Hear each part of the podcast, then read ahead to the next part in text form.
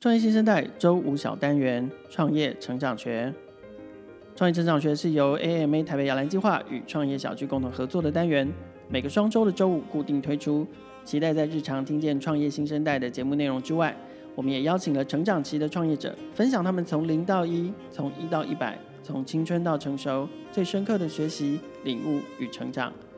本单元由创业者共创平台基金会执行长 Jasmine 主持。邀请创业者们一起踏上创业成长的道路，欢迎收听《创业成长学》。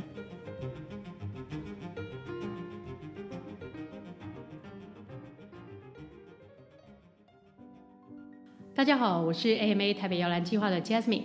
今天我们这一集的嘉宾是一位艺术家，他是印花乐这个品牌的共同创办人之一。我想我认识印花乐大概很多年了。那印花乐在台湾应该是一个台呃大家都应该略有印象的一个品牌。那它透过台湾的一些原创的元素，比如说台湾的花卉、台湾的鸟类、台湾的建筑物里头的一些元素，然后去作为设计的出发点，但都把它表现在这个。织品上面，那从这个织品上面又发展出非常多的产品，然后这个品牌现在今年应该是进入第十二年了。我来剪一下，二零二一减 二零零八十，啊十三。好，他是艺术家，所以数学不一定很好。好，那呃，Emma 已经发出声音了，我们还是请 Emma 正式的跟听众朋友打一个招呼。Hello，大家好，我是樱花乐的 Emma。Hi，Jasmine。Hi。好，Emma 是这样子的，我想每一次我邀请一个创业家来上这个节目，我都会请他先告诉我说他想要分享的一个特质。但是 Emma 给我的不是一个特质，Emma 给我的是一个集合字，是一个句子。然后因呃，Emma 告诉我他的创业特质是艺术家、成社会观察爱好者、成小商人。这个节目只有大概二十五分钟，可能要解释三个字，其实要花很长的时间。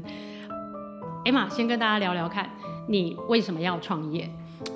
其实我们创业真的是蛮误打误撞，因为呃，零八年我们我跟我的另外两个 co-founders，我们从大学毕业嘛，然后我们都是纯艺术的背景，那当时其实。时局不不是很好嘛？两千零八年金融海啸，然后那一年大学毕业，然后还念艺术，就怎么听都是让人相当担心的一群人。就是是因为找不到工作，所以去创业吗？没有啦，我找到工作了啦。但但我我要讲的是说，就是真的是因缘际会，因为那时其实就台湾开始。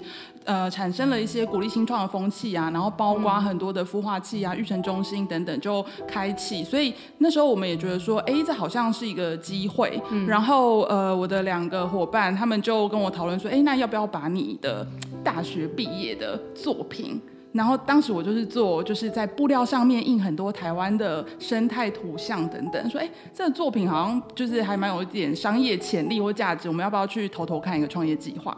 我想到投了就过了，那是真的，因为这样子，我们才开始号称创业。可是其实前面大概三年的时间，呃，比较像是斜杠，因为我自己本身其实呃一毕业就进设计公司，那真的是晚上跟假日的时候，所以不是一个全职的创业。你刚才说的斜杠，你同时间还在做什么呢？对，白天的时候，呃，我在一间呃设计趋势公司公司做商品企划，比较是服装类型的商品企划。嗯，那所以呃，做印花乐这个部分是假日的时候兼着做，所以就是年轻刚好，所以我们可以晚上跟假日就是不休息，就这样过了三年的时间。那是一个什么样的转折点，或者是觉得是 timing，觉得哎，我应该要来全新创业，辞掉你的工作？呃，其实那个时候，因为我们其实是这样子，慢慢的累积了一些产品，然后我们就拿去一些寄售通路啊寄售。其实那个时候，呃，大家可以回想一下，大概十十多年前，其实台湾真的有这样子的产品的通路非常的少，然后包括网络通路也还不是非常的。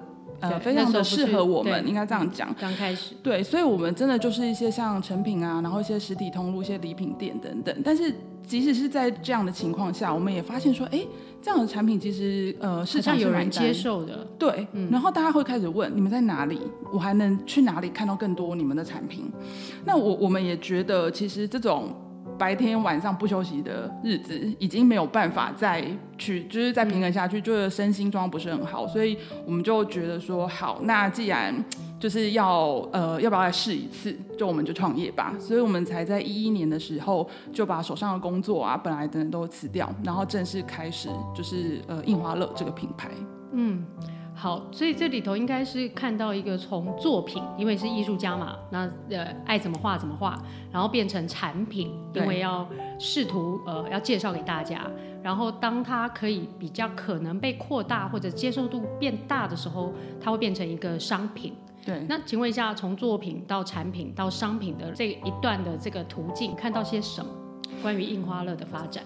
其实，呃，我觉得我可以分享一下，蛮蛮多人其实都会问我们的创业动机啊，或者是像呃小花刚刚问的这一段，说，哎，那我们看到什么？但是我我自己觉得很多事情其实是我们后来不断的回头去看，回头去思考，我才理出来的一些思路，包括呃，我觉得他这一段，我现在的语言来讲，我会觉得它是一个产品化跟品牌化的过程，嗯，因为其实你说我们一开始在发想商品的时候，我们我们很清楚消费者是谁吗？我们很清楚什么样的产品很受通路欢迎吗？其实那些完全都是一次又一次的实验所试出来的。那呃，听起来一定有那个产品推出来但是不卖的那种状况，对不对？极度啊！哎、欸，我们刚刚开始，因为我刚刚说一一年才很正式的。认为说自己正在经营这个品牌，然后那时候我们就做了一个很勇敢的事情，我们就开了我们第一间店铺。嗯、那我就记得前面大概好几个月的时间吧，就反正挂蛋就是一个稀松平常的事情，门可罗雀。然后隔壁的阿贝都还会跑出，常常就跑来问我们说：“哎，你们今天还好吗？”然后请我们吃茶叶蛋，怕我们饿死。是有人情味的大有有人情味。OK，所以这个确实是要要耐得住性子。但是我就说，印花乐其实是一个现在来看，它绝对是一个鲜明的设计品牌。但是就像如你刚才所说的，就是零八年那时候想要试做的时候，不管是说销售的通路啊，或者这个牌子的这个产品被接受的程度，都是不确定的情况之下，你觉得一个设计品牌在台湾它的处境是什么样子的？我觉得，其实我蛮想要分享我们这十，就就算它是十年好了，这十年来的观察非常有趣哦。我们其实在，呃刚刚开始创业那前一两年，呃，台湾对于所谓的文创品牌、设计品牌这件事情，都还是不是非常的清晰的。那后来，呃，开始政府真有一段时间在推动所谓的文创这样的风潮，然后其实整体的社会，我们自己在观察。我们刚刚开始的时候，我们想要做的是台湾的设计、台湾的产品，但这件事情一开始，呃，反而是本地的顾客还在观望，还不是那么买单的。然后，甚至设计产品要怎么应用在生活当中，这件事情，我们把产品推出市场之后，我们就知道啊。会要应该要花蛮长的一段时间去、嗯、呃培嗯、呃、就是教育这个市场，然后去呃慢慢的等待。但是呃我们一开始其实做对了一件事情，我们把店铺开在第一间店铺开在大道城。那因为那个地方是一个很呃文化历史啊非常悠久的地方，所以它有观光客，嗯，是来自世界各地的观光客。这、嗯、反而我们第一批核心客群呃几乎都是。国外的观光客，因为他们想要找的就是台湾的本地设计，嗯、然后可以反映出台湾这个地方的价值，然后但是它又不是那么传统的，或是到处都可以看到的那种纪念品。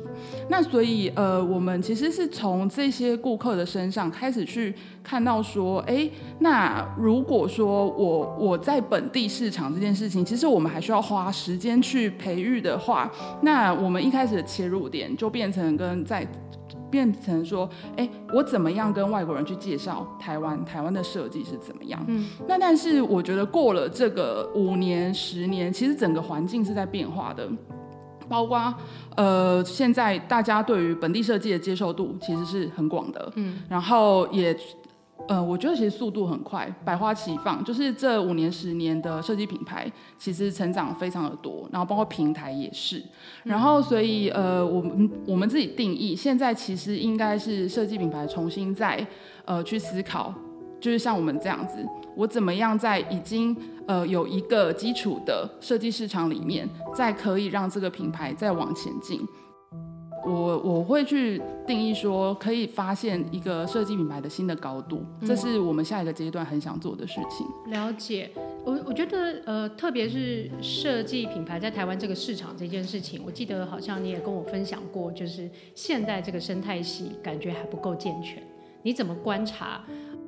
设计生态系在台湾现在的发展，我会用生态系，是因为我觉得要行做一个品牌或一个产业，它只有就是单打独斗，品牌单打独斗或者创业家单打独斗绝对是不够的。嗯，就好像说我们的专长可能在设计，嗯，OK，但是我设计出来，我需要有呃生产。生产制造，我的供应商，我的整个供应链是不是成熟？好，那不成熟的话，我要怎么去克服？对，OK，那我做出来之后，我的市场接受度如何？它我的市场成熟了吗？那我还要等多久？然后在行销啊、通路啊等等这些端点，它其实过去如果说台湾过去这十年是一个设计品牌的萌芽阶段的话，其实它整个生态系就是我觉得现在讲真的是还太早。因为它等于它还需要在等待大家从各个不同的领域去发现到这个需求，它在什么时间点是呃是会持续在成长的。然后因为有需求，就会有新的不同的供应端跑出来。但你终究是在这个环境里头，呃，其中一个 player。那如果说它还没有。那个呃成熟或者是呃形成你要的样貌的时候，这个时候单纯以印花乐来说，你会选择怎么做跟怎么去面对现在还不健全的这个部分，或者还不成型。就是理性与感性嘛，就是理性的部分是，其实做所有的这些事情，我们都还是要回归说，OK，那我现在资源如此，我们面对的呃产业现况如此，那我们可以怎么做？这这其实还是蛮蛮踏实的，一步一步去规划。嗯、但我讲感性比较是新的修炼，就是不是因为我们其实早期真的会蛮蛮 struggle。但你有你想要发展的节奏啊，感觉也不能够等环境健全。嗯，坦白讲，我我我觉得啦，某种程度真的非等不可。我我举一个例，比如说我们呃，但那时候大概在呃，相对我我们要把产品产能扩大的时候，其实我们非常的痛苦的点是，我记得一度大概也就是我刚认识你的那一年，你跟我说你想成立一个纺织学校，因为现在 deliver 的那个品质不够 qualify，然后量也。量也无法就是增加，OK，但是大家想象中好像一个品牌，它可能是呃循序渐进的成长，然后像我们有产品产量循序渐进的成长，可是，在我们现在所处的环境，它可能很难是这样。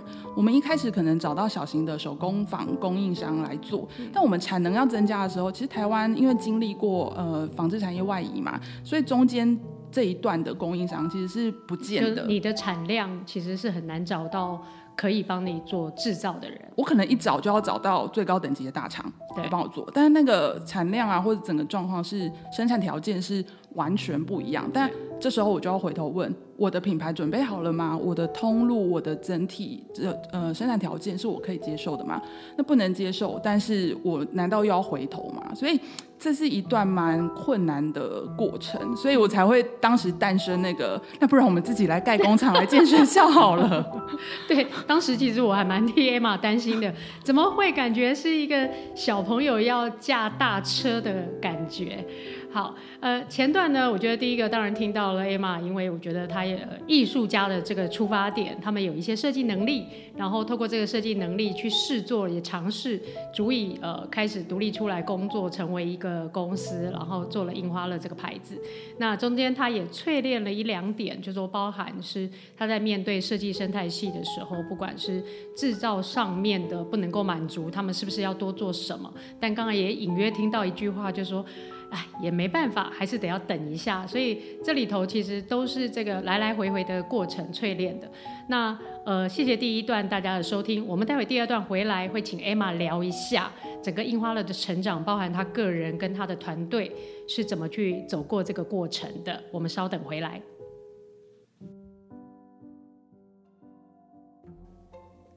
印花乐是一个成长于台湾的设计品牌，温暖缤纷的色彩。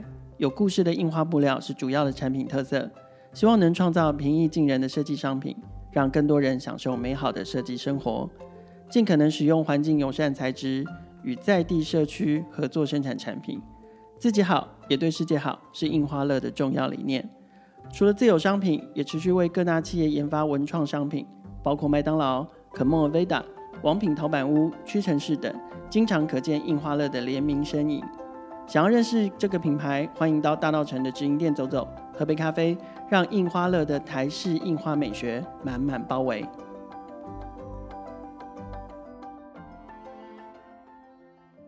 欢迎各位听众回到现场。呃，我们继续要跟沈一宇跟 Emma 来聊她的艺术家成社会观察爱好家成小商人的商业特质，非常不容易。但其实我最想要探索的是 Emma 的第三个关键字“小商人”，感觉听到“商人”这个部分还蛮有。这个经营的气魄的，但是前面加了一个小，我不知道 Emma 是怎么想这件事情的，可以跟大家分享一下，你怎么觉得自己是一个小商人？我就小商人呐、啊，就是小商人，就是你知道那种画面，勤勤勉勉的在做生意，诚信为本，然后就是将本求利。因为我们没有想大的事情，我就是好好的把我东西卖掉，就这样。但虽然这么讲，我要我我其实是有一点想要替 Emma 这个呃平反一下。呃，当然，我想台湾很容易大家用小确幸。或者是觉得做文创，他感觉都是做不大，然后做文创感觉都是一个呃企图心不够大的，或者是说他其实就是开开心心画个图卖个产品就可以了。不过这几年来，就是说近五六年来，我对 Emma 的观察，其实在呃事业经营的过程当中，他是非常投入学习的，然后他可能有很多的环节都是想要去提升的。可不可以跟大家分享，作为一个创办人这？呃，这几年来你经历过的历程，其实，呃，当然，企业经营对我来讲是很，真的是很不容易的一件事情。然后学无止境。不过我我想要讲的是，那个动力从哪里来？因为呃，虽然我我刚才在前面第一段很简单的讲说啊，我们好像误打误撞进入了这个创业这个领域，然后而且还是一个设计品牌创业，但是事实上，呃，的确一开始我们可能胸没有什么特别大的一个志向，就真的只是觉得说，哎，我们好像有这样的才华，那能不能就透过我们的双手，然后我们把我们所看到的可能呃设计很美美好的样貌，然后为什么设计大家都觉得它很贵很难亲近，那我们能不能让大家是更容易的去亲近，然后从我们的设计里面去看到，比如说台湾啊，或是很多很美好的面相。一开始可能就是一个这么单纯的起源。初衷，嗯。但是其实你在呃事业经营的过程里面，包括我刚才提到的呃我们在纺织产业所看到的这种 M 型化的困境，然后或是我们开始开拓呃设计品牌的市场之后，发现说，哎，其实这个市场大家对于台湾本地设计品牌竟然如此的陌生，然后甚至你在跟呃很多国外的品牌，或是你有机会到国外的市场里面去呃去尝试的时候，会发现说，哎，大家对于台湾是。什么样的样貌？台湾不要说设计，台湾的文化，台湾的形象是什么？如此的模糊。我觉得它慢慢的诞生了一个东西，我后来会称之为类似像使命感。嗯，因为你会觉得说。你其实是有机会，有可能把这些问题尽可能的让它理清。你也许可以透过印花乐的设计，可以透过印花乐这个品牌，让大家去看到，哎，台湾其实是有文化能量的这样的一个地方。那但是要实现这件事情，它如果说我们不很认真的去透过我们后来抓到的一个方法，那就是商业的力量。商业的力量。对，所以我会说我是小商人，但是我期待有一天就是可以成为一个真正的大企业家。那不是说我因为觉得成为大企业家那有什么，而是因为我觉得商业它它其实是有一个力量，它可以是正面，也可以是负面，那端看你商人你怎么样去使用。那我既然对于我们正在做的事情，我们的使命感是有信心的，我当然希望我可以透过商业的力量去把它扩大。嗯，你呃，这个体悟出来，商业的力量可以发挥更大的影响力，但是要怎么强化商业的力量？那个号这一路上你是怎么追求的？呃，其实我我我觉得，如果回归到商业的本质，我我常常在看这件事情，我会觉得它其实相相当的单纯，相当的清楚。大家为什么要花钱？为什么要消费？因为这个产品他喜欢，因为这个产品对他来讲有价值，他认同，他需要。那我们其实应该回头去看的是，那印花乐的设计，印花乐这个品牌，我们符合到大家哪一个价值？我们符合到大家哪一个需求？那这就回回过头来，它就是一些非常基本的东西。我们的产品要怎么设计？我的市场现在长什么样貌？我的顾顾客什么样貌？那我市场够大吗？那我如何去实现这些产品？等等，就是。他又回过头来，其实是非常务实的，呃，一个企业经营这样子的一个过程。嗯，呃，这几年来，其实我们常常在报章媒体上面看到，呃，印花乐这个品牌的报道。那特别每次都很喜欢从三位共同创办人都是设计系毕业的这个同学来讲这个故事，然后感觉你们好像没有吵过架，哈哈哈哈，有没有？呃。看吵架的定义啦，没有啊，应该是这样讲，就是你你会不会有意见不合？嗯，你会不会有彼此挑战？你会不会有互相沟通？这当然是一定会有的，嗯、但是我们从来没有就是翻脸不认人，或者是互相觉得想要压过对方，然后就只认同我意见，绝对不能把分手说出口这个。没没有，哎是没呃还没说出口，哎，指日可待，不应该才没有嘞。对，所以呃，那就是说，其实我们也看到，因为我跟呃 Emma 认识五六年以来，就是他在摇篮计划的学习，以及他现在我们有更进阶的学习，他加入 Academy 这个部分，其实都一直看到他们在这个 Keep Learning 这样的一个路上。呃，你怎么让你自己的使命感或你想做的事情，它呃，它也直接可以导到你的团队，怎么去协助团队一起提升？其实这真的是蛮，我我觉得它是蛮困难的一件事情，但是。呃，我我讲我讲的困难是说，呃，其实认同这个使命感，我反而觉得进到印花乐这个团队的伙伴，其实大家都是呃带着使命感进来的，因为毕竟品牌它是一个外显的，那你沟通的讯息其实相对容易被了解，但困难的是这个使命感很抽象，对，你如何实践？那对我来讲，呃，我的领导功课就是，那我怎么带领大家很踏实的去实践这件事情？那呃，所以有没有透过一些什么样的方法或具体的作为？可以跟大家分享。我觉得其实我我我我谈谈去年呃 COVID-19 这个就是这样的情况情况之下，其实对我们公司是一个很大的震撼教育吧。因为就像我在前面所说，我们其实有很多的顾客，他其实是来自国外。那当这群顾客他在一年当中都完全 消失的情况下，等于对对我们来讲是非常直接的市场问题。就是哎，那我我的顾客从哪里来？好，那我是不是要要重新去检讨我们的市场策略，检讨我们的产品，于是就你一定会碰触到核心，到底印花乐是为了什么而存在？嗯嗯、那呃，我们不只是自己去发现这件事，其实他是带着团整个团队，大家从 brainstorming 开始，然后很内在的自我的剖析，然后呃一个一个的团队重新从产品团队、行销团队，然后生产团队等等，重新去看到说，哎。樱花乐即将，我们的定位要调整了。我们要有看到什么样的关键的发现吗？其实我们接下来还是会先保守的以国内市场为主。那国内市场的需求是什么？